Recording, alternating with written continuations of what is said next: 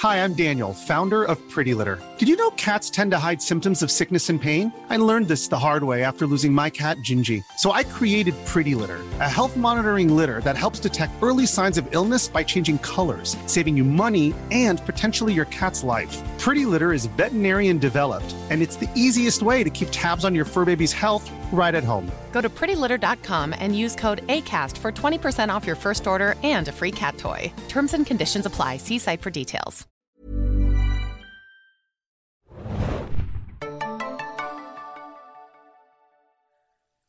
Herzlich willkommen, liebe Leute, zum neuen Serienjunkies.de Podcast. Ich bin die Hanna und heute mit dabei ist Sabine. Wir reden über Outlander. Und zwar lief am vergangenen Samstag das Halbstaffelfinale. Ist ja so ein bisschen komplex. Nach acht Folgen wurde also die erste Staffel ja, beendet, die erste Hälfte der ersten Staffel beendet. Die gesamte Staffel äh, umfasst äh, 16 Episoden und äh, die zweiten acht werden jetzt erst im April gezeigt werden in den USA bei Stars, glaube ich, war Stars. das.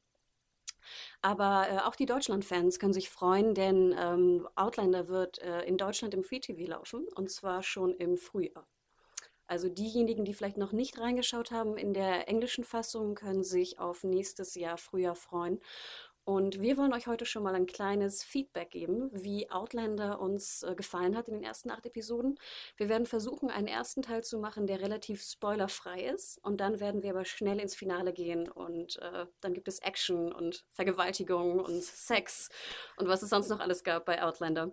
Sabine, einmal vorab, ihr habt ja bereits einen Podcast gemacht. Ich glaube, du warst es mit äh, dem lieben Adam und Mario äh, ganz zum Anfang. Was war so, würdest du sagen, das Feedback im Podcast zum Piloten? Ähm, ja. oh je, das ist aber eine große Ausholung. ähm, Mario war ganz und gar nicht begeistert und meinte, er könnte sich vielleicht überlegen, dann doch noch ein bisschen mal zu gucken. Er hat es dann wohl aufgegeben, wie ich mitgekriegt habe. Typisch Mann. Genau. Adam hat, glaube ich, ein klitzekleines bisschen länger durchgehalten, hat dann aber auch aufgegeben. Und ich fand es damals zwar auch verbesserungswürdig, habe mich aber auf die neuen Folgen gefreut. Und siehe da, wer hatte recht? Sabine hatte recht. natürlich, natürlich.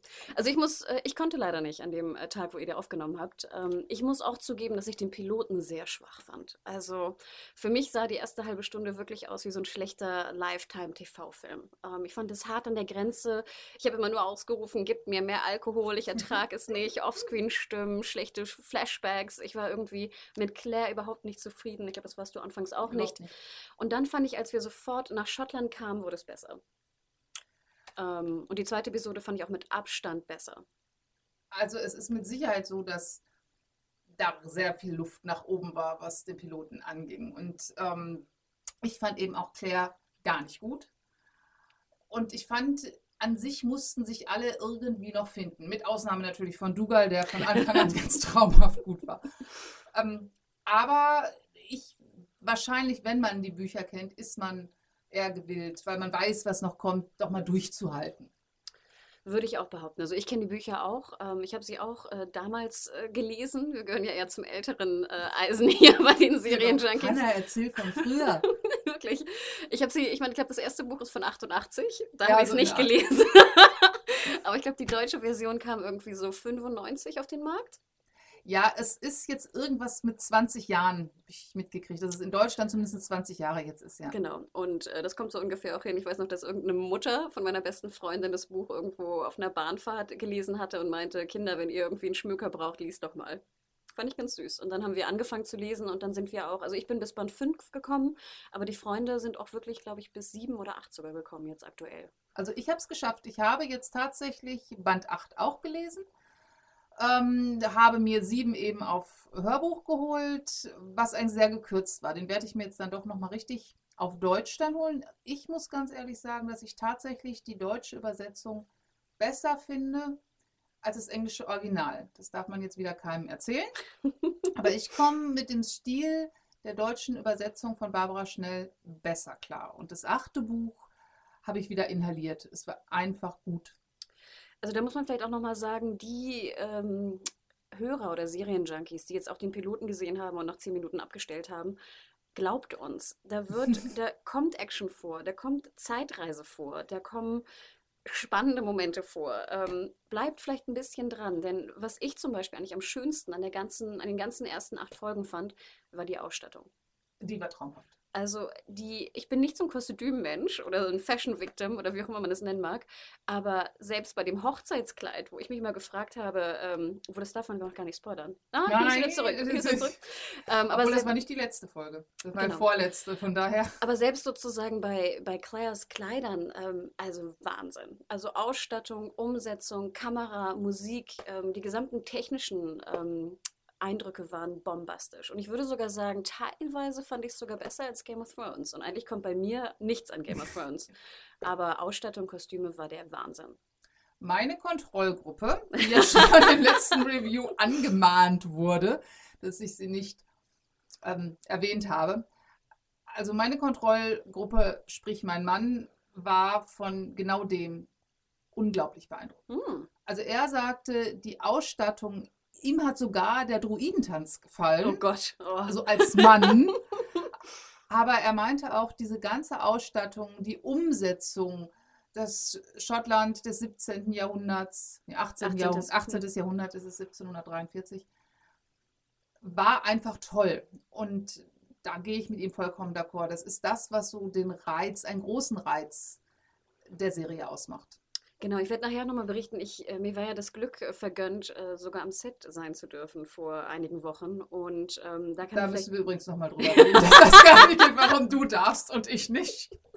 und da kann ich nochmal berichten, sozusagen von den Kostümen, von den Waffen, von den, von den Menschen, die dahinter stecken. Die haben ja auch, die drehen ja auch in Schottland, ne? Die sitzen in Cumbernauld, also vor den Toren von Glasgow.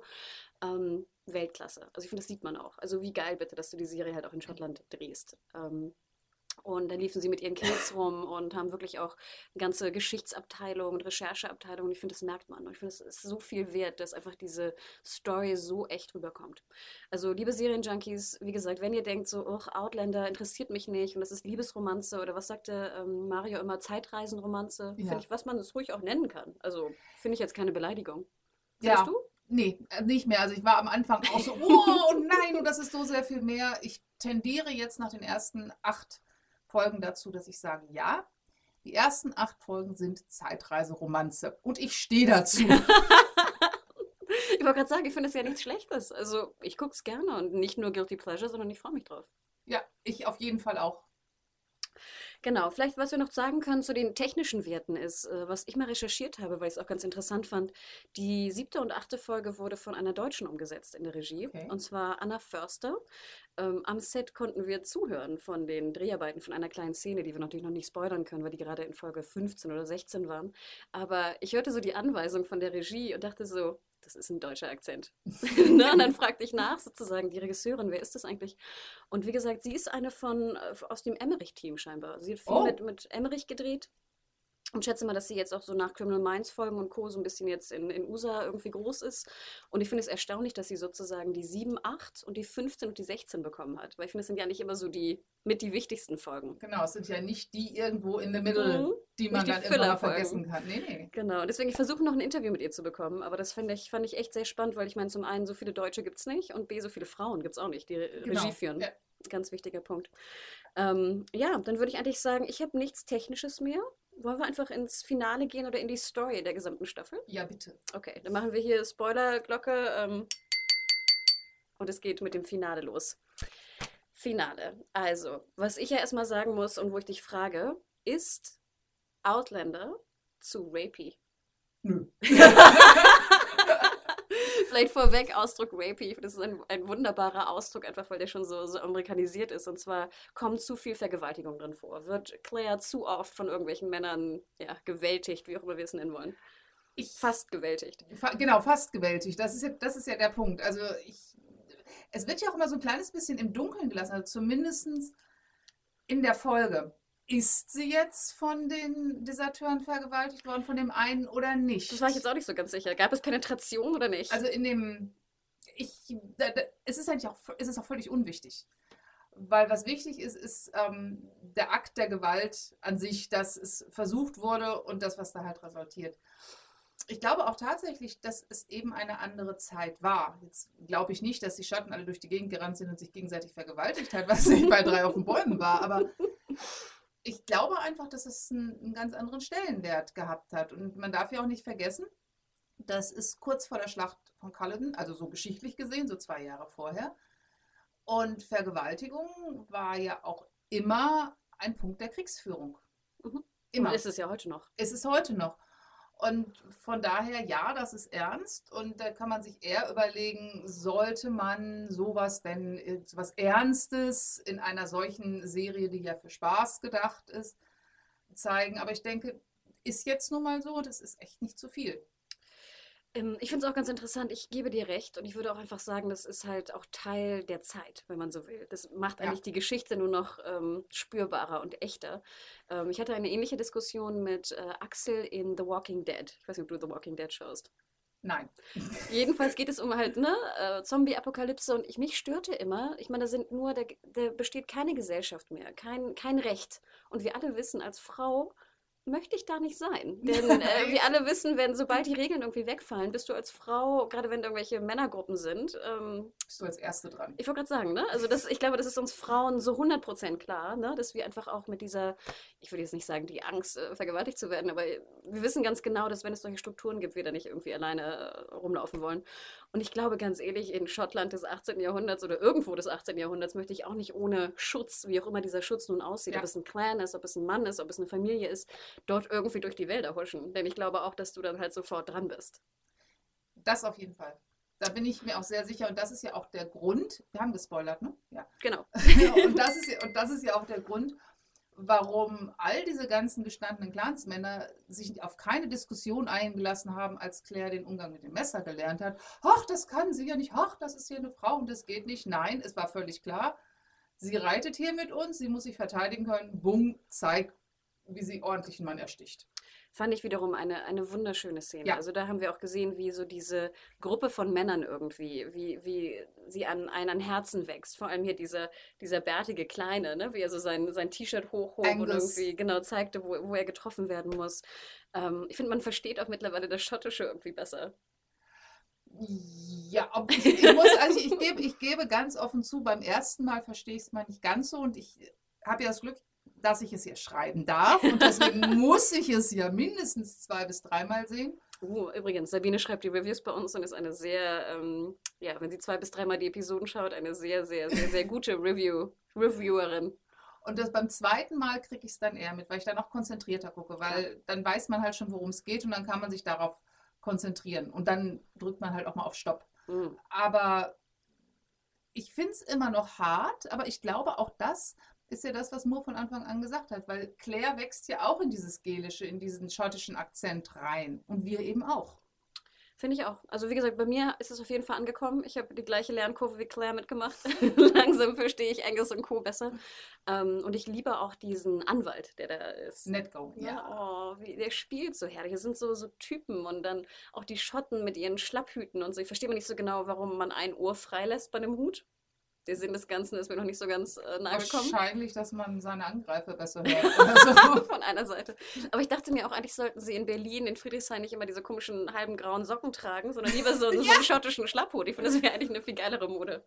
Uh, ja, die Männer da waren sowieso. also, aber ich habe zu Berliner Hipstern meine ganz eigene Meinung, die wir jetzt hier nicht weiter ausführen möchten. Also ich dachte, wenn der schottische Schlapphut kommt, vielleicht gibt es da noch ein Wort für, hätte ich nichts dagegen, sagen wir so.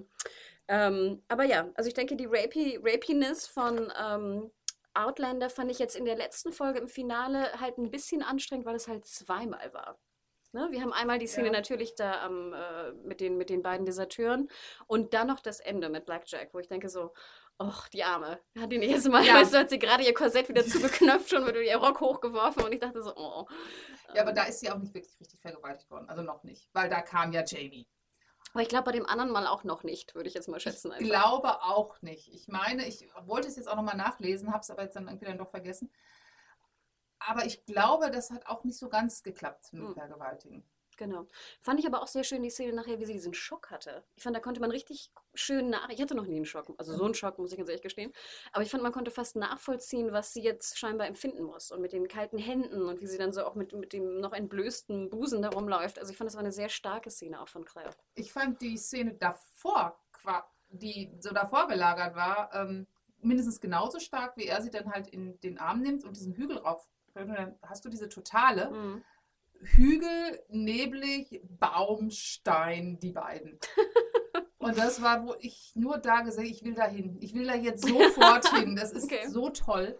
Also das war diese Opulenz, Mhm. von der wir ja auch geredet haben. Dass die Opulenz nicht immer sich nur in Kostümen niedergeschlagen hat, sondern eben auch im Setting. Absolut. Und das fand ich grandios. Und da war mein absolutes Highlight das, was davor stattfand, glaube ich jetzt, das äh, Picknick.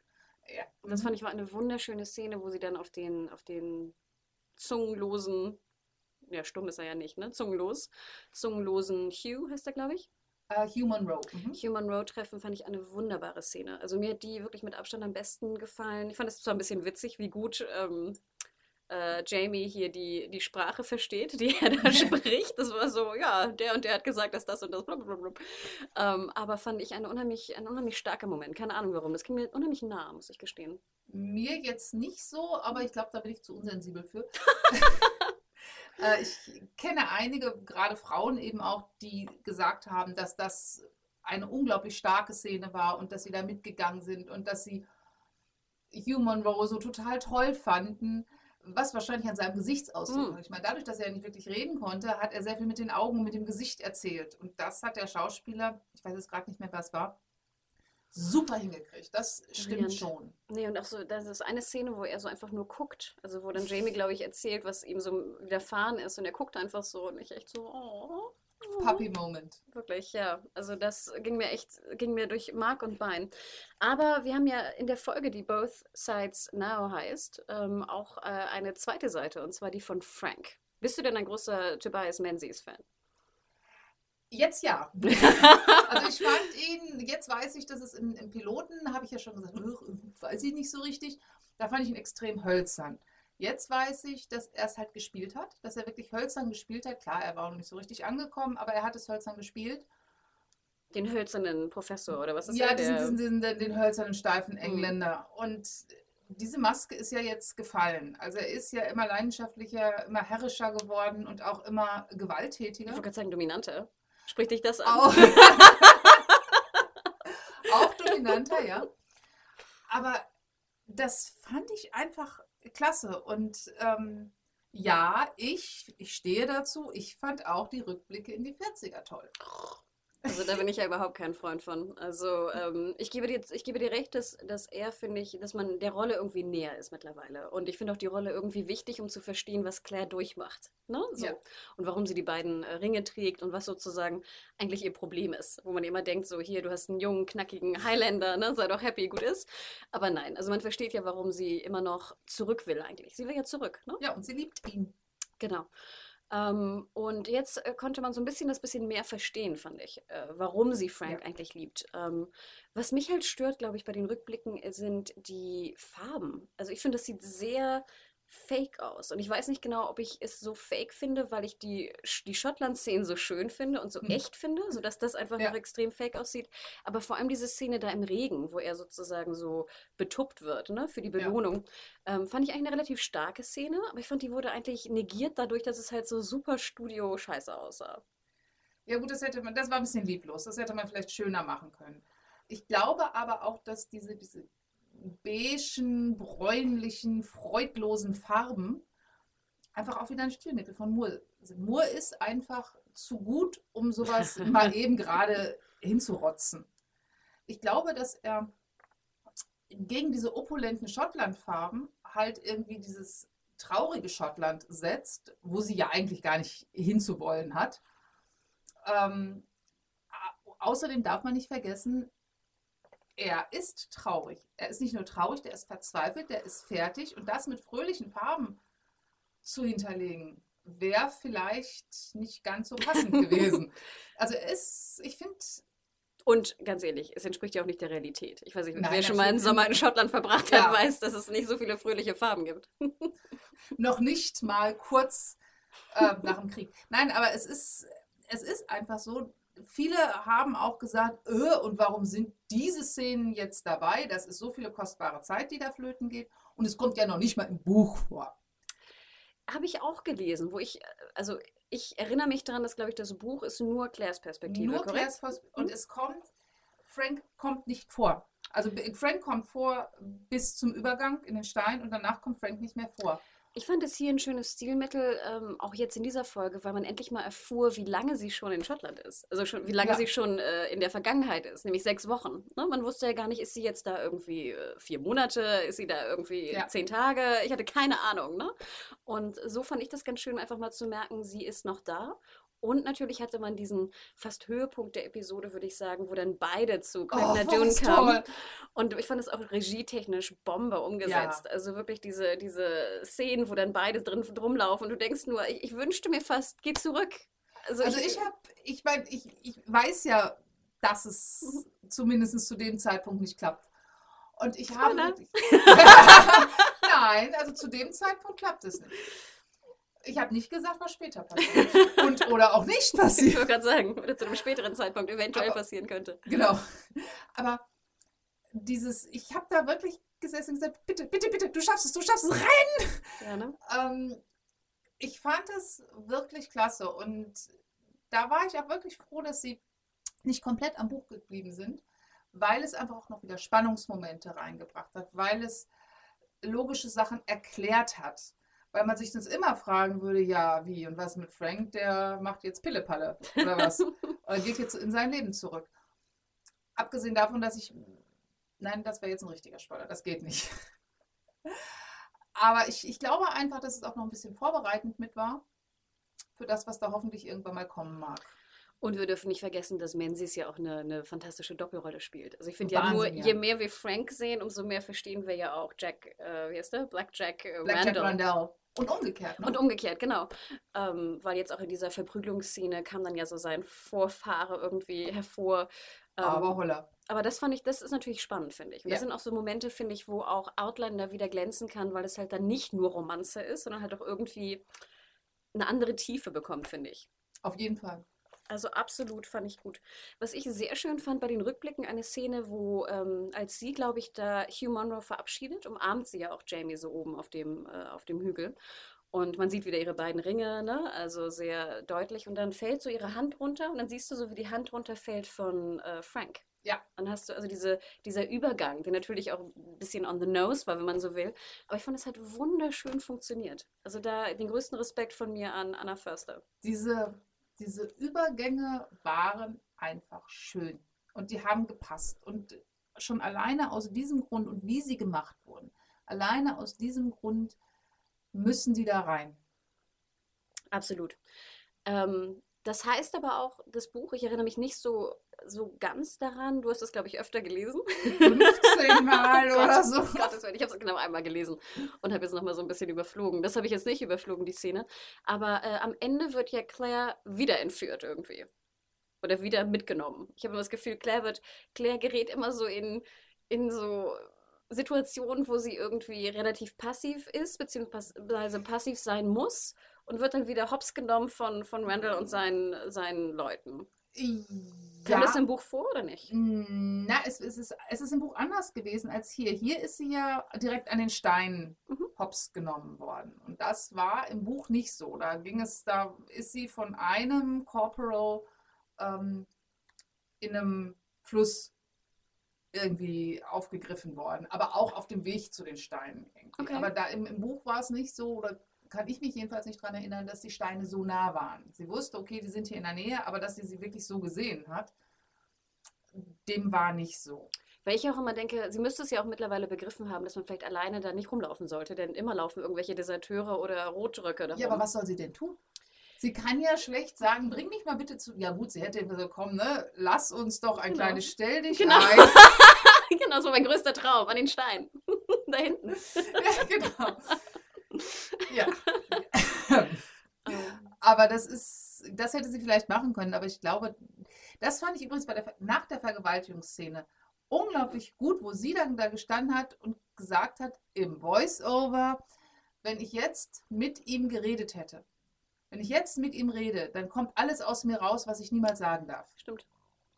Stimmt, stimmt. Apropos Voice-Over, vielleicht mal vorab. Fan oder kein Fan? Fan. Huch. aber schnell. Auch im Piloten? Nein. ich habe es damals im Podcast gesagt, ich sage es jetzt wieder. Ich finde Voice-Overs nicht schlecht. Ich mag das, weil ich dann einen Peak ins Gehirn des Protagonisten bekomme oder wem auch immer. Aber im ersten, in der ersten Folge war es einfach so, dass die Frau einfach das Temperament einer Wanderdüne hatte. Und das war so tödlich langweilig. Das ist auch wieder besser geworden. Gebe ich dir absolut recht. Ich, mich stören Voice-Over jetzt in französischen Filmen oder selbst in Blade Runner. Ich mag die Voice-Over, auch die, die schlechte von Harrison Ford mag ich sehr, sehr gern, komischerweise. Aber ich fand immer, ich finde immer, Voice-Over muss auch da sein, um mir was zu erzählen, was ich sonst nicht wüsste. Und wo ich es extrem nervig fand, war die Episode, ich weiß gar nicht, ob es so die drei oder vier war, wo sie fliehen will und dann so den kompletten Fluchtplan mir im Voice-Over erzählt. ich dachte, es hackt. Also ganz ehrlich, so zwei Gehirnzellen besitze ich auch. Ne? Du musst jetzt nicht da irgendwie rumlaufen, dann machst du so Markierungen. Jetzt mache ich Markierungen, um besser fliehen zu können. Oh, also ich dachte wirklich, ich spinne. Ähm, und ich finde auch, dass, ich finde, sie haben es einfach pro Episode weniger werden lassen. Und auch jetzt in der finalen Episode, glaube ich, haben wir so drei, vier Sätze von ihr, oder? Also ich glaube, es wird irgendwie weniger. Es war zumindest nicht so viel. Sie sind ja auch immer mehr von der Perspektive von Claire weggegangen. Am Anfang hattest du ja nur Claires Perspektive. Mhm. Und jetzt hast du einfach mehrere Perspektiven, die was auch wieder vom Buch weggeht, was übrigens auch nicht ganz so wohl gelitten ist. Also ich habe jetzt von, die, die Gemeinde teilt sich gerade so ein bisschen in, warum geht er so stark vom Buch weg? Warum? Und die anderen sagen, oh, ist aber doch ganz schön so. Ich wollte gerade sagen, ich finde, es macht es ja für Buchleser, also für dich, auch spannender, Ja. oder? Ich bin eine von denen, die sagt, ja, ich mag Adaptionen, ich mag Adaptionen, die sehr nah dran sind, aber ich mag auch das, was er jetzt gerade daraus macht. Verzeihung. Also ich kenne es ja nur von, von Game of Thrones, wo wir jetzt ja auch mittlerweile uns weiter weg entfernen von den Büchern. Und ich finde auch, dass es dort auf jeden Fall sinnvoll ist. Wir wissen alle, bei Game of Thrones gibt es auch sehr langweilige Bücher oder Kapitel, die wir nicht unbedingt in der Serie abhandeln müssen. Und ich finde es auch immer wahnsinnig spannend zu sehen, was sie nehmen, was sie nicht nehmen und wie sie es verknüpfen. Das finde ich unglaublich spannend. Also das ist dieses, was nehme ich, was nehme ich nicht, Genau. was kommt neu und wie connecte ich das alles miteinander. Das finde ich ganz toll. Weil es gab zum Beispiel eine Szene, die mich störte in der Adaption, die anders war als im Buch. Und es wird jetzt so ein bisschen, geht so ein bisschen in die Sexschiene, aber das hat mich, hat mich gestört. Ich werde es jetzt einfach mal erzählen. Und zwar, als damals das Buch rauskam, war ich ja relativ jung, oder als ich es gelesen habe, sagen wir so. Ähm, ich war, ich weiß nicht, 16. Und ich fand damals immer ganz schön, dass ja bei Outlander im Buch natürlich die Frau zum einen älter ist und Mhm. der Mann Jungfrau ist, was ja damals so in Liebesromanen eigentlich unheard of war. Ja, ne? Und sie ist relativ dominant und äh, ne, sehr, sehr kiebig oder wie auch immer man das äh, nennen mag. Und ich weiß noch, da war eine Szene, das, was ich sozusagen in Erinnerung behielt. Und zwar ähm, ist sie dann ja so die Erfahrene, was sie auch hier in der Serie ist. Aber ähm, er versucht dann auch, sie nahezuführen an Sachen, die sie vielleicht nicht kennt. Wir haben aber im Piloten gesehen, dass sozusagen hier Frank ja auch sie beglückt, sag ich mal, da Ja, in der, fand in ich der sehr schön, ja. Mhm. Fand ich auch, aber dann ist sozusagen jetzt diese, diese, diese Geschichte mit Jamie ist dann ja obsolet. Weil er es jetzt nicht mehr machen kann. Ach, Weißt du, was ich meine? ja, Fand ich ein bisschen Ja. schade, ehrlich gesagt. Ich fand eine andere Sache nicht gut, weil es ein sehr tragendes Element der Beziehung zwischen Jamie und Claire ist, nämlich das ähm, in der Hochzeitsnacht, da quasseln die ja ganz Mhm. viel. Und Jamie kriegt mit, dass es bestimmte Dinge in Claires Vergangenheit gibt, die Claire ihm nicht sagen kann. Und er selber sagt ja auch viele, viele Sachen erstmal Mhm. nicht. Und dann sagt er im Buch irgendwann, also pass mal auf, äh, ich weiß, wir können uns nicht alles sagen. Aber ich möchte bitte, dass wir wenigstens ehrlich zueinander sind. Das heißt, das, was wir sagen, muss stimmen. Mhm. Da sagt sie dann, ja, ist gut, okay. Und das war gar nicht drin. Und das ist aber ein ganz, ganz großer Grundpfeiler der gesamten Jamie-Claire-Beziehung, dass sie zumindest ehrlich zueinander sind, wenn sie sich auch vieles nicht sagen. Weil sie dann potenziell nachher nicht ehrlich ist? Oder worauf spielst du an? Na, weil es einfach dieser Grundpfeiler ist, der sich dann übrigens durch acht Bücher zieht. Hm. Ähm, gut, sie werden dann ja auch immer ehrlicher miteinander, Mhm. meistens. Also fast. Aber man, muss sich ja nicht immer alles sagen. Aber das war, ähm, dieses, das war auch dieses erste Agreement, das sie hatten. Okay. Sie waren ja im Prinzip zwei Fremde, die jetzt nur mal gerade heiraten Mhm. mussten, aus welchen Gründen auch immer. Sie hatten ja beide ihre Gründe.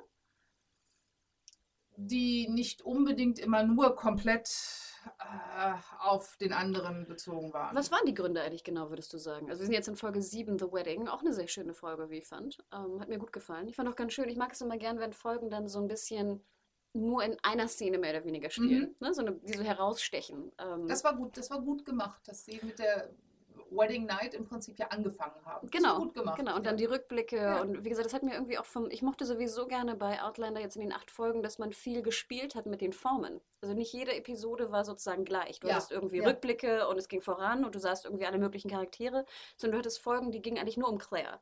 Dann hattest du Folgen, wo viele Nebencharaktere drin waren. Mhm. Dann hattest du Folgen, wo viel Frank drin war. Also das fand ich toll, dass du so einen Mix hattest. Ne? Und dann The Wedding war natürlich ungewöhnlich, weil du halt Rückblicke, Rückblicke hattest. Die wir, glaube ich, Ja. sonst, also in derselben Zeit, die wir sonst nicht hatten. Ähm, aber was würdest du sagen? Ähm, warum hat äh, Jamie, warum wollte Jamie Claire heiraten? Na, also erstens, weil er sie wollte. Also er wollte ganz klar Sex mit ihr, er hat sie begehrt. Und er ist aber so aufgewachsen, dass es geht nicht, dass du mit jemandem schläfst, mit dem du nicht verheiratet bist. Punkt. Er ist ja nun ein sehr, sehr prinzipientreuer Mensch. Ähm, das war eine Sache. Die andere Sache war halt schon, dass er ja Randall kennt. Er weiß, wozu Randall fähig ist. Und wollte ihr das eben ersparen, weil er genau wusste, wenn sie ihn ausliefern oder sie, sie Mhm. Claire ausliefern, dass dann ziemlich klar ist, dass sie da nicht in einem Stück rauskommt aus der ganzen Geschichte.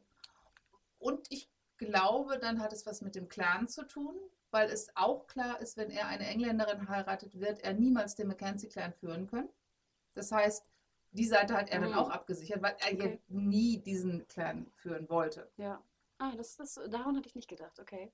Aber hätte Claire überhaupt eine Wahl gehabt, ihn nicht zu heiraten? Naja, sie hätte vielleicht Angus heiraten können. Also sie musste, es war klar, wenn sie nicht jetzt sofort durch die Steine kommt, dann hätte sie aber jemandem Mhm. irgendwas sagen müssen. Dougal, äh, Dougal hätte ihr nicht geglaubt. Mhm. Die anderen hätten ihr nicht geglaubt. Sie kennen zwar alle die Legende, aber blöd sind sie ja nur auch nicht. Und man denkt ja auch immer noch, sie sei eine Spionin oder so, ne? Genau. Davon, das finde ich auch mal ganz spannend. Ja, eigentlich. wobei das war ja vorbei. Also in dem Moment, wo sie aus dieser Quelle der Weisheit getrunken hat und Dougal sie gefragt hat, ich frage dich jetzt ein letztes Mal, bist du eine Spionin? Ach, würdest du sagen, dann war es wirklich durch? Das, das, ist, das ist durch dann in dem Okay. Moment. In dem Great. Moment, wo sie aus dieser Quelle der Weisheit getrunken hat, ähm, war für, ihr? und, und nicht irgendwie innerlich verbrannt, Mhm. verätzt, verschwefelt wurde, war für ihn klar, okay, du bist äh, keine Spionin, dann wollen wir jetzt mal gucken, wie wir dich retten. Übrigens, auch was für eine schöne Location. das Oh. ist nur schöne Locations. Wahnsinn. Okay. Ähm, Bei der, bei der Gelegenheit möchte ich übrigens anmerken, dass ich mich in Schottland verlobt habe. Okay. An den an Crackner Dune. Nein, am- nein, am einzigen hässlichen Ort in Schottland zu bieten hat, weil wir da gestrandet sind. Aber das möchte ich nur mal kurz eingeworfen haben. Dann war das aber kein Highlander, der in der Zeit irgendwie nach vorne gesprungen ist oder so. Nein, es war ein Amerikaner. Want flexibility? Take yoga. Want flexibility with your health insurance? Check out United Healthcare Insurance Plans. Underwritten by Golden Rule Insurance Company, they offer flexible, budget friendly medical, dental, and vision coverage that may be right for you. More at uh1.com. okay, wild. Ähm, um, okay, Claire, äh, Jamie. Nee, fand ich echt, äh, die Hochzeit fand ich wirklich eine gelungene Folge. Und wie gesagt, also ich bin niemand, der sich jetzt irgendwie auf Hochzeitskleider äh, aufgeilen kann. Auch in Twilight und Co. hat mich das immer ziemlich genervt. Aber ich fand ihr Kleid wirklich wunderschön. Ja, also Okay. ich bin ja Brautkleidfetischistin. ja, wirklich. Es war schön, es war toll, es war sehr opulent gemacht. Ich weiß auch, dass die Mode damals anders war. Ich weiß, es war nicht ihr Kleid, es war ihr nicht auf den Leib geschneidert, also in der Geschichte. Genau. Aber sie hat mich so mit Brustschmerzen zurückgelassen. Mir tat die Brust weh. Ich habe gedacht, Mädel, das muss doch wehtun. Und der gequälte Gesichtsausdruck war nicht, dass sie jetzt einen Schotten heiraten musste, sondern weil sie einfach Schmerzen hatte. Nee, ich fand auch, es war, ich fand, es war extrem hoch gepusht. Also ich habe Na, irgendwann es davon- war platt gepusht. Also es ist, es ist ja, schön und gut, dass es damals die Mode war, aber man kann mit der Authentizität auch wirklich zu weit gehen. Ich musste so lachen. Ich habe irgendwann getwittert so ein Bild von ihr, wo ich auch meinte, so, ich habe bei diesem Bild immer nur Ouch gedacht. Ja, ne? genau, wirklich so, genau. Ouch, Ouch, Ouch, Ouch. Nee, stimmt. Aber ich fand es ich fand's trotzdem ein sehr, sehr schönes Kleid, wenn man mal Es von war den, ein schönes Kleid. Also wenn das jetzt noch ein nettes Dekolleté im Sinne von vielleicht ein bisschen, man hätte ja vielleicht auch nur an der schnüren müssen. Ähm, Ja, ja. dann wäre das ein richtig tolles Kleid gewesen. Ich liebe auch sehr ihren äh, Mantel mit diesem weißen Pelz. Ja, ich mag ihre Mäntel überhaupt. Also auch den, in, der, in der letzten Folge, den braunen. Mm. Es gibt da ein, ein wunderschönes Szenenbild, wo sie gegen einen Baum lehnt und um sich herum den Mantel mit der Kappe da hinten dran. Da überlege ich auch noch, wo ich so ein Ding herkriege. Also echt schön. Vielleicht kann ich da kurz eine Anekdote vom Set erzählen. Und zwar erzählte Katrina Balfe, Balfe im Interview, ich weiß gar nicht, wie man es ausspricht, ähm, dass äh, sie ja viel draußen auch gedreht haben. Und alle machten sich Sorgen und sie natürlich auch, dass sie frieren würde. Aber das Ding ist, dass die Kostümdesigner diese ähm, Klamotten auch ähm, oder die Kostüme auch in dem Stil hergestellt haben, wie es damals üblich war. Also mit dicker Ja. Wolle, mit, also, ne, mit dem Stoff und der Art, wie es damals wirklich gemacht wurde, zumindest soweit es geht. Und sie meinte, das wäre erstaunlich, wie warm die Kleidung sei. Und wie wenig warm unsere normale Kleidung ist, die wir tragen. Wie warm und auch wie wasserabweisend. Genau, man sieht Sie- ja immer auch ihren komischen, sie hat doch so ein, wie so ein Strick, ähm, Ja. Was auch immer das ist. Ne? Das ist irgendwie so ganz harte Baumwolle. Ne? Und sie meinte, das wäre unfassbar, wenn sie dieses Ding um die Schultern hat, ist ihr nicht kalt. Und es können irgendwie 5 Grad sein und Regen und alles ist gut. Ich habe ein Interview mit Moors Frau, die ja für die Kostüme zuständig war, gesehen und gelesen. Und da hat sie eben auch gesagt, dass sie teilweise Stoffe selbst gewebt haben Mhm, genau. ähm, und sich ganz, ganz, ganz tief reingegraben haben. Was auch daran liegt, dass sie halt Outlander als Buch so toll fand. Ja, also wir haben auch, äh, Cherry heißt sie, glaube ich, ne? Ja, Cherry Muckle. mhm. ähm, wir haben sie auch kennen, also was heißt kennengelernt, sie hat uns eine Tour gemacht, die waren wirklich sehr, sehr nett, die beiden haben sich sehr viel Zeit genommen. Und was ich am erstaunlichsten fand, war, dann öffneten sie so Türen, also erstmal sahst du sehr viele junge Frauen, die irgendwie mit so Käsereiben und so diese Klamotten bearbeiteten, damit die halt gebraucht aussehen, Mhm. logischerweise. Aber dann öffneten sie so Türen und dann hingen so Kleidungsstücke da drin, die so zugeschnürt waren. Und ich dachte mir, was, was sind die hier so zugeschnürt? Das sah aus wie so kleine so Babys, die so da Mhm. rumhängen oder so. Und da meinte sie, ja, damit du, damit die Klamotten Falten haben. Ja, Ne? Also in den Achsel, äh, in den Achseln zum Beispiel müssen halt Falten rein, wenn du so ein Ding irgendwie zwei Jahre trägst. Und sonst sehen die zu neu aus, die Mäntel. Ja. Erstaunlich. Also daran denken sie auch, an die Falten. Ähm, ich kann auch ganz viel erzählen von, den, äh, von dem, von dem Set-Visit, das Interview. Die Interviews werden auch noch kommen. Da ist ein Embargo drauf. Wir durften jetzt äh, Gebalden am Wochenende bringen, äh, auch eine, eine wilde Persönlichkeit, die Autorin. ja das Ähm, glaube ich. nee, das war echt abenteuerlich. äh, Und die Journalisten, die auch da waren, haben auch alle, glaube ich, gestaunt. Ähm, genau, weil wir natürlich auch über die, die Rape-Scene geredet haben und natürlich auch über eine große Szene, die wir aber nicht ansprechen dürfen. Aber Buchkenner werden wissen, was da noch kommt, äh, wahrscheinlich in den nächsten Folgen, ähm, was auch zu Diskussionen führen wird, glaube ich, in den USA. Gerade wenn wir an die Vergewaltigungsszene auch in Game of Thrones denken, was das allein für Diskussionen ähm, gebracht hat. Nicht, dass es jetzt wieder um eine Vergewaltigung geht, aber um doch eine Züchtigung. Ich habe gar keine Ahnung, wie man es nennen will. Also ich glaube, dass es da noch, dass noch nicht mal diese, ähm, die, die Aktion als solches Diskussion auslösen wird, sondern die Reaktion von ihr. Genau, wo ich Das glaube ich, das glaube ich, das, das wird spannend, ähm, weil die Reaktion nicht so ist, wie man sich denkt, dass die Reaktion sein könnte. Ich war auch ein bisschen verwirrt damals, weiß ich noch. Ja, na, ich glaube, dass es eine gewisse Reflexion ihrerseits ja auch war. Hm. Wir sind gespannt. Also vielleicht gibt es dann den nächsten Podcast, den Spanking-Podcast oder so, wer weiß. Ähm, ja, seid gespannt, im April dann oder Mai, eins von beiden. Ja, und dann wissen wir genau wieder, wer Shades of Grey ist. Aber kommen wir doch noch zu einem anderen Thema, denn was ich noch, noch sagen wollte, und das hast du ja auch angesprochen, die Nebencharaktere. Ich glaube, Ach, ja. Dougal, dein, absolut, Dougal, dein absoluter Favorite. Ähm, Angus und Co. auch. Aber wen ich ja sehr, sehr cool fand, war auch hier, ich hoffe, ich spreche sie richtig aus, Galis. Galus. Mhm. fantastisch. Also fand ich echt schade, dass sie jetzt in den letzten Folgen nicht mehr ähm, vorkam. Vielleicht nochmal zur Info, das ist Lotte Verbeek, eigentlich eine Holländerin, die die Schottin spielt. ähm, aber auch super rüberbringt. Also ich hätte Die jetzt den gut, die war den- richtig gut. Und ich hatte interessanterweise, ich hatte sie zuletzt gesehen in The Fault in Our Stars und da war sie schon super gut und dachte mir so, ach, den Namen werde ich mir merken und schwupp ist sie bei Outlander, wo ich dachte so, cool, haben sie sie sofort mitgenommen oder vorher weggenommen, keine Ahnung, eins von beiden. Aber ähm, Buchkenner wissen ja auch, dass sie noch äh, vorkommen wird. wieder. Sie wird noch eine große Rolle spielen.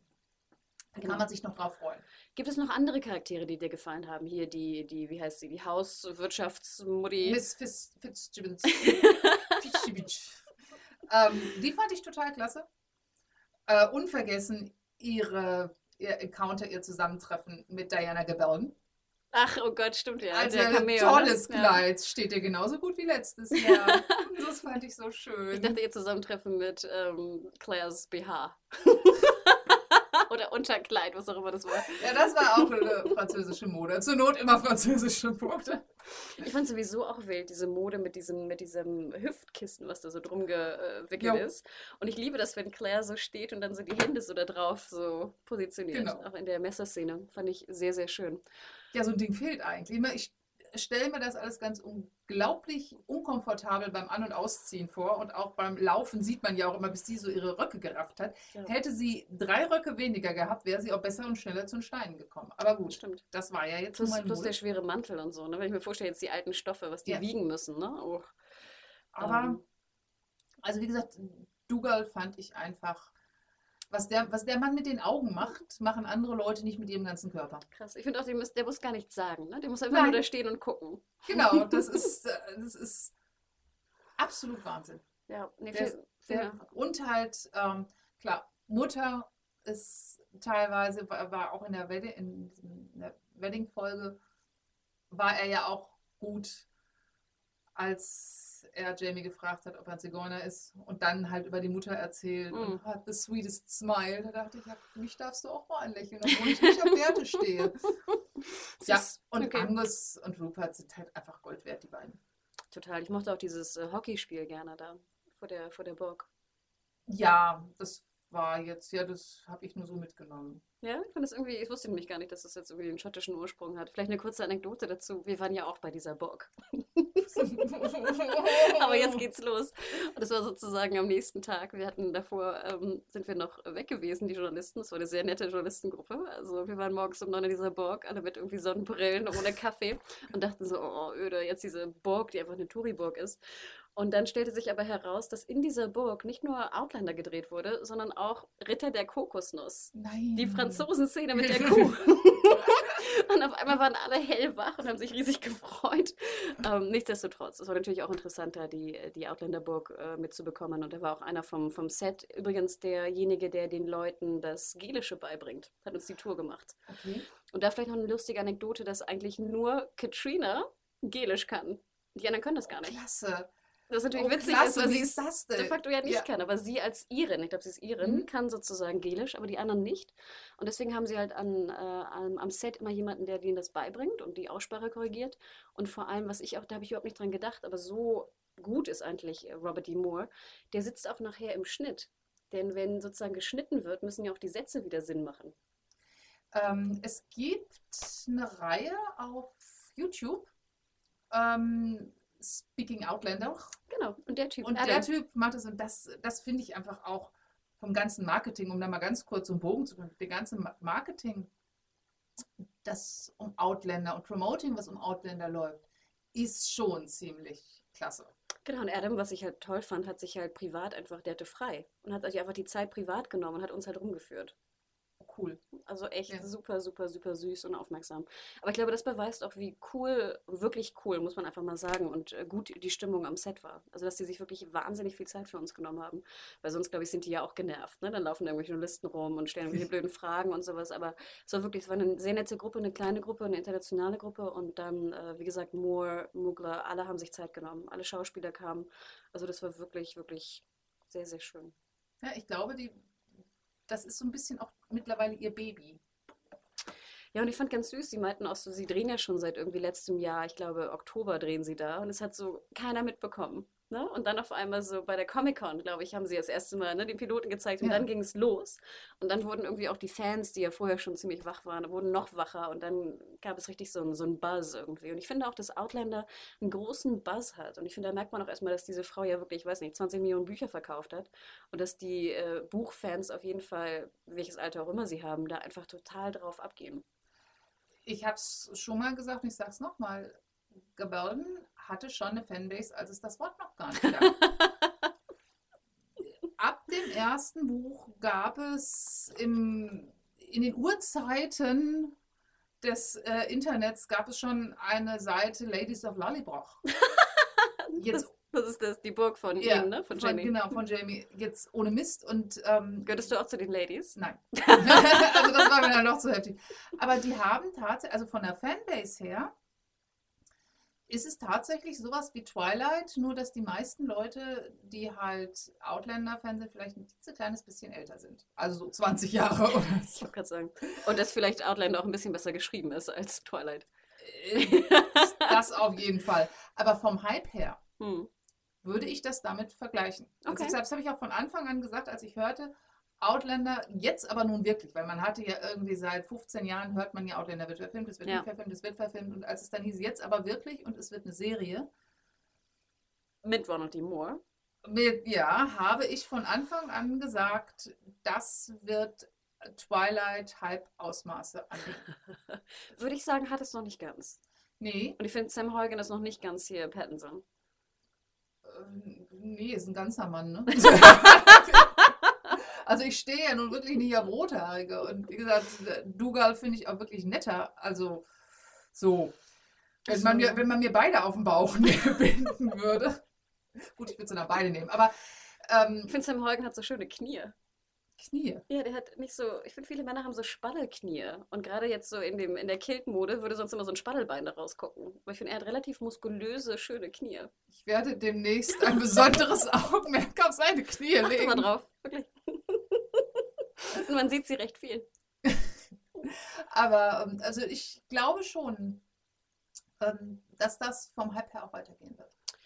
Also man, man hat am Anfang ja auch so ein bisschen gemunkelt, wird es das neue Game of Thrones. Und ich muss ganz ehrlich sagen, auch in diesem Interview mit Gebaldin, ich finde, dass die Buchreihe nicht mithalten kann mit der, mit der äh, Fantasiewelt und dem Work, Worldbuilding von J. Äh, von R- J- J.R.R. Martin, habe ich so richtig? Die Kürzel? Von Martin, Martin. sagen wir so, genau. Ähm, ich finde nicht, dass es vergleichbar ist. Also da ist eher nochmal eine Spur, finde ich, äh, besser vom, vom Worldbuilding. Es ist einfach komplexer. Ich finde, es ist politischer. Es ist mehr meins, muss ich einfach ganz ehrlich sagen. Ähm, ich finde aber, wie gesagt, also was die Ausstattung angeht, kann das absolut mithalten. Ich weiß jetzt nicht, was, was Outlander die erste Staffel gekostet hat ähm, im Vergleich zu, zu Game of Thrones, aber ähm, ich glaube auch nicht, dass es den, wirklich den Hype auslösen wird, wie Game of Thrones. Ich glaube nicht, ich habe ja wie gesagt Game of Thrones in meinem Leben nie gesehen. What? Ja, und ich bin aber mit einem der größten Fans verheiratet. Nochmal, er muss deine Kontrollgruppe sein, aber du nicht seine? Ich habe zu tun. ich muss die Kinder ins Bett bringen. Hm, okay. Ähm, ich habe ich hab zwischendurch reingeguckt, ich habe es mir zwischendurch angeguckt. Ich habe äh, irgendeine Hochzeitsszene auch gesehen, wo dann gleich irgendwie jemand enthauptet wurde. Und ich habe ein, zwei Vergewaltigungsszenen gesehen. ähm, nicht, dass mich die jetzt so geschockt haben, aber irgendwann habe ich nochmal, ich, ich gucke immer mal wieder rein, aber ich, irgendwie komme ich nicht Ja, aber rein. das geht ja nicht. Du Aber- kannst ja nicht einfach irgendwo in, in Staffel 3, Folge 4 mal reinschauen. Aber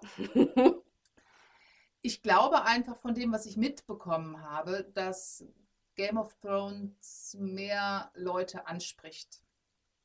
Also vom, vom, vom, vom Genre, vom Setting, von, von, ja, auch von der Gewalt. Es ist halt schon gewalttätiger. Ähm, das meine ich jetzt noch nicht mal negativ. Aber es spricht einfach mehr Leute an. Und also ich Vergleiche, ich habe ich hab diese Vergleiche auch gehört und ich habe immer gebetet, dass es das nicht ist, weil ich dachte, naja, weil Game of Thrones ist halt nicht meins. Ich will aber, dass Outlander meins wird. Hm. Ähm, gut, wenn mein Mann sich jetzt dann entscheiden müsste, er würde Game of Thrones nehmen. Na gut, das, äh, also ganz ehrlich, wenn ich mich entscheiden müsste, würde ich auch Game of Thrones nehmen.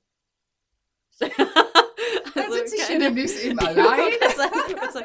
Also ich glaube, ich, ich, wie gesagt, ich glaube auch, es ist was anderes. Ich glaube, man kann Es ist was anderes, genau. Ich Und es, es hat eine andere Prämisse, es geht in eine Ja. andere Richtung. Ähm, Also ich würde es auch nicht werten wollen. Ich Mhm. glaube einfach, dass Game of Thrones, und ich hoffe, dass ich da den Outlander-Leuten nicht vor Schienbein trete, aber ich glaube einfach, dass Game of Thrones nochmal eine andere Liga ist. Punkt. Genau, und es ist einfach auch komplexer.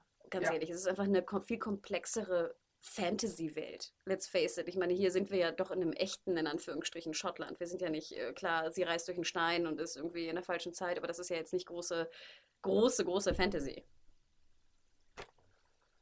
Wenn wir jetzt mal weitergehen können. Nein, es ist natürlich nicht große Fantasy. Ich glaube, ähm, vor allen Dingen in den ersten Bänden ist diese Zeitreise einfach eine Prämisse, die jetzt da ist und die jetzt so angenommen wird, um die Geschichte zu erzählen. Weil wenn die nicht da wäre, können wir die Geschichte nicht erzählen. Let's go over it und geh weiter. Das wird später anders. Vor allen Dingen in Band 6 und Band 8 wird es anders. Aber momentan ist es jetzt einfach nur noch mal so und das muss man mal so hinnehmen. Weil ich fand ja auch, eigentlich ist es ja so ein typisches Fish out of water Konstrukt. Ne? Sie kommt 200 Jahre aus der Zukunft zurück in die Vergangenheit und muss jetzt da irgendwie zurechtkommen mit ihrer Mhm. wilden Schnauze und ihrem Fluchen und ihrem Trinken und ich weiß nicht was. Und ihren, Ja, darf ich mal ganz kurz dieses Trinken? Also da, zwischendurch habe ich mir auch überlegt, Mädel, wenn du so weitermachst, dann kannst du da auch die AAs gründen. Ne? mein Gott, die hat ja nur ich gesoffen. muss gestehen, ich fand das eigentlich ganz amüsant. Es war amüsant, aber es, es, wenn man so diese Szenen mal zusammenschneidet, ich habe da irgendwann mal so ein Video gesehen, wo man sie irgendwie, die hat ja nur noch geschluckt. Ähm, ich fand es relativ amüsant, weil ich es irgendwie auch nachvollziehen konnte. Ich meine, du bist jetzt in dieser Welt, du kommst irgendwie nicht zurück, du wirst irgendwie, du wirst wie so ein Spielball benutzt, äh, du wirst da ja irgendwie gefangen gehalten in dieser Burg, um da jetzt die Heilerin zu sein, dann, ich glaube, ich würde auch zur Flasche greifen. Also ich, ich fand es witzig, ich fand es amüsant, weil es irgendwie nicht, dass ich jetzt sage, es brachte mir Claire näher. Ich würde einfach sagen, Oh. sozusagen, es machte sie, fand ich, sympathischer. Gerade weil ich die ähnlichen Probleme hatte wie du am Anfang, dass ich sie Mhm. sehr, ach, dieses blöde, so, dieses so humorig obendrauf fand ich Dröge. extrem, ja, also sie war nicht. schlicht Das dröge. passte irgendwie nicht. Ähm, deswegen, ich fand es ganz, ganz gut. So, ich, entschuldige, ich hatte dich unterbrochen. Nö, nö, nö. nö. Ähm, aber ähm, wie kamen wir da jetzt eigentlich da drauf, das Getränk? Ah ja, Fish out of water, Ja. ne? Klassisch. Weil eigentlich, finde ich, haben sie das ja jetzt relativ wenig ähm, zum Thema genommen. Also jetzt geht es ja wirklich eigentlich mehr darum, um die Liebe und so bauen so eine Art Dreiecksbeziehung auf, ne? Ich glaube, das ist eigentlich Mhm. mehr jetzt im Fokus. Und dass sie jetzt noch irgendwie toll heilen kann und weiß, wie man irgendwie Bandagen legt und ich weiß nicht was oder irgendwie desinfiziert, das interessiert ja irgendwie auch keinen mehr. Ja, das haben wir ja. Ich meine, man kann sowas auch ja nur so lange auswalzen. Sie hat ja, in, als sie noch auf der Burg war, hat, gab es ja irgendwie keine zehn Minuten, wo sie mit irgendjemandem verbunden hat. Auch gerne Jamie. Ja, auch gerne Jamie. Stimmt. Ja. Nee, aber sozusagen, finde ich, haben sie gut gemacht. Ich würde fast sagen, lass uns doch zum Fazit kommen, es sei denn, du hast jetzt noch einen Punkt, der dich, äh, Nee. den du besprechen möchtest. Dann würde ich doch sagen, äh, Sabine, einmal Fazit, ersten acht Folgen Outlander. Ähm, schauen, nicht schauen, wer soll es schauen, wer soll es nicht schauen und was sagst du, Mario und Adam? Äh, Ich fange mit dem letzten an. Ich würde sagen, ihr wisst ja nicht, was ihr verpasst habt. Äh, ich kann allerdings verstehen, wenn man nach dem Piloten und vielleicht auch nach der ersten Folge gesagt hat, äh, nicht meins, ich bin da mal weg. Es hat sich gesteigert. Irgendwann war noch mal ein Einbruch, wo ich auch gesagt habe, Leute, das könnt ihr so nicht machen. Die äh, Ausbruchsfolge mit dem Voice-Over. Ja, das war dann mehr so, wo es auch wirklich langweilig war und langatmig war und ist dann jetzt mal gut. Mm, Die letzte Folge, der habe ich ja fünf Sterne gegeben, was ich echt höchst selten mache. Aber ich war wirklich, wirklich begeistert und ich hoffe, dass das so weitergeht. Ich, ja, ich glaube, dass ähm, Frauen, die gerne Romanzen sehen, oder anders, Menschen, die gerne Romanzen sehen und die auch die Spannung mögen, die aber von einem kleinen bisschen Gewalt nicht zurückschrecken, finde ich, sollten es weitersehen. Die sollten einfach mal über den Piloten drüber weg und über so eine holprige Strecke weg. Und dann wird es wirklich richtig gut und richtig spannend. Und Leute, die Mantel- und Degenfilme mögen. Also Leute, die irgendwie in den 50er, 60er Jahren die Mantel- und Degenfilme, die damals ja gedreht wurden und ja heute auch immer noch wieder Mhm. auf irgendwelchen Sendern laufen, die die toll finden, die sollten einfach das auch mal schon alleine wegen der Ausstattung sehen. Würde ich dir absolut recht geben. Also ich denke auch, ähm, ich glaube Mario weniger. Ich würde auch hoffen, dass Adam vielleicht nochmal irgendwann nachholt. Ähm, gut, er ist jetzt kein großer äh, Dramagucker, aber ich finde auch, dass man als Serienjunkie generell Interesse zeigen sollte eigentlich an der Ausstattung, weil das irgendwie so ein neuer neuer Stand von Serie ist. Es ist anders, ja. Ne? Also ich wünschte mir irgendwie viele Filme hätten die Ausstattung. Ja, auf jeden Ne? Fall. Wenn wir mal so an First Night oder an so, äh, so 90er Jahre Mantel und Degen Filme denken. Nicht Robin Hood, der war gut, aber alle anderen ungefähr. Aber eben nicht nur die Ausstattung, sondern auch, wie es inszeniert ist. Also diese Opulenz, ja, die ganzen Kostüme, die ganzen Waffen, das ist schon alles toll und die Burg und ja, wunderbar. Aber eben, wie es aufgebaut ist. Also, dass du, dass die da halt auf diesem, diesem Hügel stehen und, und alles wabert vor Nebel und du siehst aber die einzelnen Grashalme im Vordergrund. Das ist einfach mal wundersch, wunder, wunderschön. Und zwar ohne kitschig zu sein. Ich gern mich da komischerweise immer an den Kleinigkeiten auf. Denn zum Beispiel, was ich auch Wahnsinn fand jetzt am Set, die haben wirklich von Burgen Abdrücke gemacht von den Steinen drin und haben die sozusagen mit, mit äh, Plaster nachgebaut. Okay. Also alles, was Ja. du drin siehst, sind sozusagen echte Steine oder beziehungsweise echte Steinabdrücke, die sie dann wieder mit irgendwie Flammenwerfer besprüht haben, damit sie halt den alten Look kriegen. cool. Crazy. Da sagst du wirklich, da hast du einen Typen, der machte nichts anderes als Abdrücke von Mauern nehmen. Und die dann Auch sozusagen, genau, neu wieder nachzufüllen. Verrückt. Weißt du denn, warum die jetzt das erstens nach acht Folgen Halbfinale gemacht haben und dann auch so Ewigkeiten? Ich habe echt keine Ahnung. Müsste ich nochmal nachrecherchieren. Ich weiß, dass Stars ja recht früh diese 16 Episoden bestellt hat, was ja schon mal gut ist, finde ich. Ne? Wenn man sozusagen, Mhm. was ja viele Pay-TV-Sender mittlerweile auch machen, dass sie eine komplette Staffel bestellen.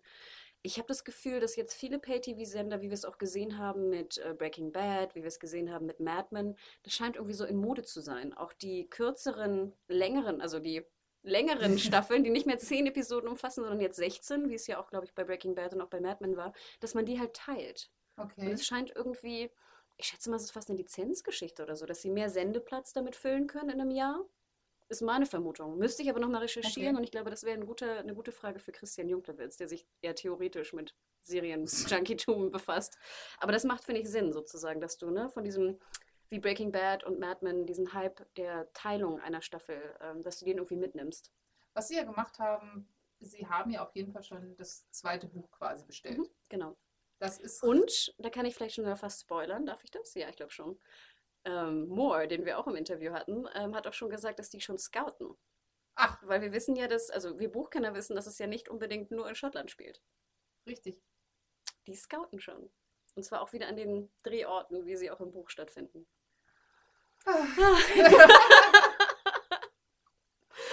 Also das wird, glaube ich, auch ganz groß. Das wird, also wie sie das, das war jetzt schon, das, das erste Buch ist ja schon opulent. Wenn sie das im zweiten Buch so durchziehen wollen, dann Holla die Waldfee. Also dann wird das die Schlacht von Waterloo irgendwie noch. Vielleicht auch nochmal den, den Hinweis auch gerade an Mario, der ja meinte, ihn, ihn interessierte am meisten der, der Zeitreiseaspekt. Und ich glaube, er war so ein bisschen traurig, dass der relativ wenig zur Geltung kam. Ne? Sie geht durch die Steine, es macht irgendwie und dann war es das. Vielleicht kann man genau auch für Leute wie Mario sagen, dass dieser Zeitreisefaktor eine sehr viel bedeutendere Rolle noch spielen wird. Ja, auf jeden Fall. Nicht nur in der zweiten Hälfte der ersten Staffel, sondern dann vor allem auch in der zweiten Staffel. Ja. Es wird, ich fand es auch sehr, sehr schön, wie ähm, Mario und Adam äh, erzählt haben, ja, und die ist bestimmt schwanger. Oh, und das Ja, ist geil, ne? so Ja. schwanger. Und ich musste, ich habe auf meinen Händen gesessen, ich habe meine Lippen zusammengepresst und habe mir nur überlegt, wenn ihr wüsstet, guckt doch einfach mal. Genau. Ich musste auch lachen. Ich lese immer gerne die Reviews neben deiner natürlich. Ich lese erst deine, dann lese ich die von The AV Club. Und da war auch die eine Autorin, die die Bücher, glaube ich, nicht kennt. Und sie schrieb, sie dachte kurzer, kurzerhand, als hier Frank und Claire sich fast in Craigna Dune treffen, dass sie zurück in die 40er geht und er dann zurück in die... Ja. Und dann meinte sie so, ja gut, das macht keinen Sinn, ne? Aber trotzdem, sie dachte, dass das vielleicht passieren könnte. Und das finde ich immer so witzig, was so Leute denken, was passieren könnte. Hm. Also, ähm, ja, ihr könnt es natürlich auch schreiben, äh, wenn ihr wilde Vermutungen habt. Ähm, ich schätze mal, dass es dann für Nicht-Buchkenner interessanter ist zu hören, was ihr glaubt, was passieren wird. Ähm, schreibt uns weiterhin immer an podcast.serienjunkies.de. Ähm, oder auch Sabine, kann man dich irgendwie in den Social-Media-Bereichen irgendwie erwischen? Ja, ich bin unter Sabine Stevenson bei Facebook Mhm. und unter Engelspossum bei Twitter. Nochmal. Engelspossum, ja, ich weiß, cheesy. Possum wie das Possum? Possum wie das Possum. Okay, was, was ist denn ein Engelspossum? Ein, gibt's das? Nein, es gibt, ist das eine besondere Art von Possum? Nein, es ist einfach nur ein Spitzname gewesen, der dann irgendwie passte, weil ein Possum gab es schon bei Twitter. Und da musste ich das ja irgendwie, lang, lang ist es her und ähm, ja, ich möchte auch nicht weiter drüber reden. Okay. Okay, also folgt Sabine als unter Engels Possum in einem. Äh, mir kann man folgen, und aber auch bei Twitter unter Media Whore. Ich will jetzt nicht sagen, woher der Ausdruck kommt. ähm, Okay, können wir dann? nee, du hast gesagt, wir reden darüber nicht.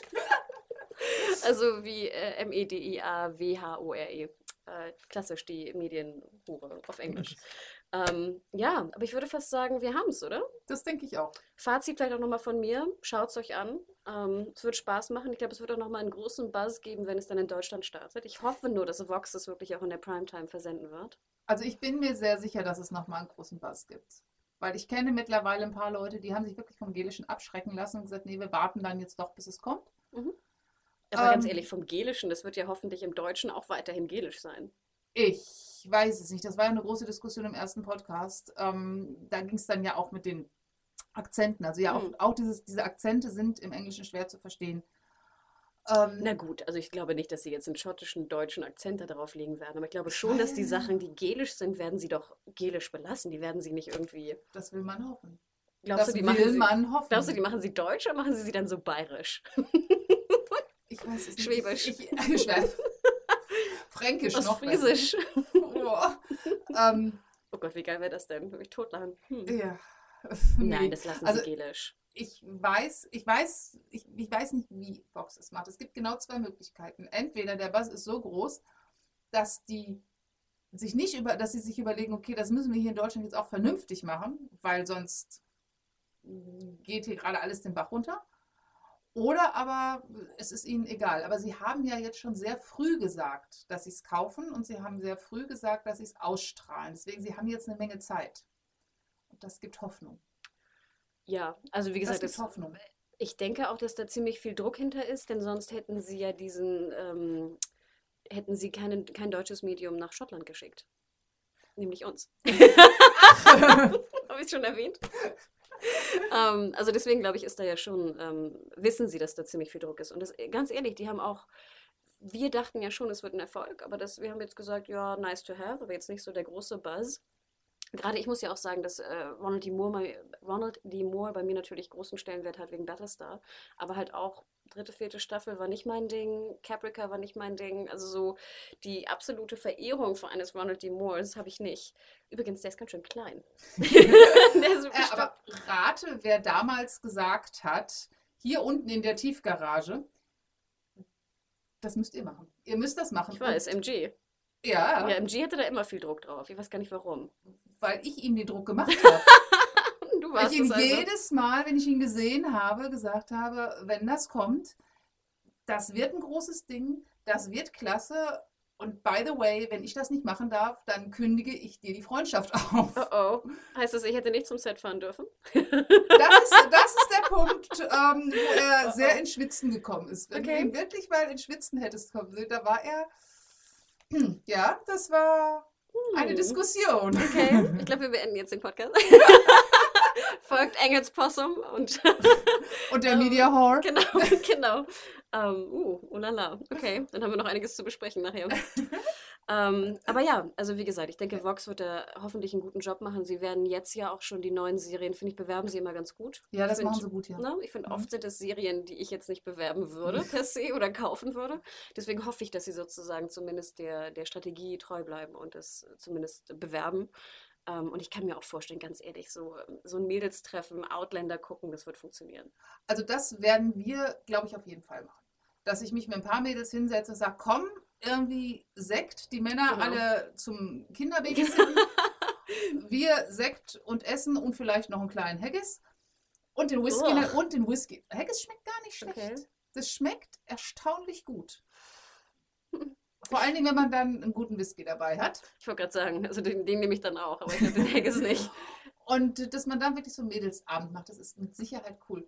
Denke ich auch. Und es würde mich auch freuen, wenn das wieder mal passiert. Weil ich denke, so die Mädelsabende haben wir ja heutzutage recht selten jetzt noch von Live-Fernsehen. Die gibt es ja, Ja, kaum noch, habe ich das Gefühl, wenn die meisten jungen Mädels gar keine Fernseher mehr haben, sondern alles am Rechner gucken.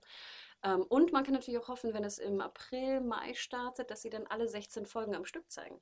Das stimmt natürlich. Ja, und ich denke, das wäre schon Ich ganz denke gut, auch, dass sie es tun werden. weil ich glaube auch, ich glaube, acht Folgen ist einfach zu kurz, selbst für deutsche Verhältnisse. Ja, also es fragen auch wirklich alle ja und jetzt. Wobei, was, das Schönste, was ich jetzt heute gelesen habe, und da kann ich nicht so ganz mitreden, weil ich den siebten Teil von dem Buch eben noch nicht so ganz gelesen habe, äh, wo es dann hieß, irgendwie je, wie jetzt und ein halbes Jahr sitzt Jamie jetzt im Fenster. und die Antwort darauf war nur, Diana hat ähm, Jamie fünf Jahre im Tunnel stehen lassen. Also von daher sollte man sich nicht ganz Das stimmt natürlich. Ähm, nee, aber ja, ich fand auch, ich fand den Cliffhanger war so ein bisschen, hm, meins war es nicht so ganz. Ich wusste, dass er kommt. Also wir haben ja so Wetten abgeschlossen, so intern im, äh, in dem Forum, in dem ich bin. Und ich habe gesagt, mit Sicherheit, wenn er reinkommt, weil das ist so ein toller Cliffhanger. Das ist so ein schöner Cliffhanger. Der ist so, ach, Aber wäre es nicht fast spannender gewesen, wenn er nicht käme? Äh? Als Cliffhanger? Genau, das ist sozusagen dieses Spiel, was ich ja ganz spannend fand, zwischen wie Claire dann so auf, ne, mit ihrem Sandringham oder wie auch immer hier ist, dass sie alles Los wüsste und dann auf einmal, ne, dieser Switch, wo er sie hatte ähm, und dann so, shit, jetzt geht's, ne, och. Also ich hätte es fast, fast, es muss ja nicht so weit gegangen sein, wie es jetzt gegangen ist, aber kurz davor hätte ich den Cliffhanger fast spannender gefunden. Weil jetzt, Mhm. dass er wieder kommt, ist wieder so, oh, immer, ihr passiert irgendwas und er rettet sie. Ja, aber das ist doch so eine schöne Szene. Nee, das wäre verschenkt gewesen. Also das wäre so verschenkt, verschenkt, das wäre spannender gewesen. Und dann, er kann ja immer noch kommen, aber dann halt in Folge 9. Weißt du, was ich meine? Also für, Ja, von, vom aber- Spannungslevel her fand ich, weil jetzt, klar, rettet er sie irgendwie. Nee, nee, nee, nee, ich finde, es ist gut so, wie Ja? es ist. Okay. Ist gut so, wie es ist. Ich glaube, wir sollten jetzt Schluss machen. Cool. Dann, ihr Lieben, denkt dran, schreibt uns an podcast.serienjunkies.de. Übrigens, der dritte Podcast nur in Frauenbesetzung. Ich finde, das sollten wir viel öfter machen. Wenn ihr das auch findet, schreibt uns, äh, lasst in die Kommentare, könnt uns auch gerne nochmal bewerten bei äh, iTunes und Co. Wir freuen uns drauf. Sabine, vielen Dank. Danke dir. Ciao. Tschüss.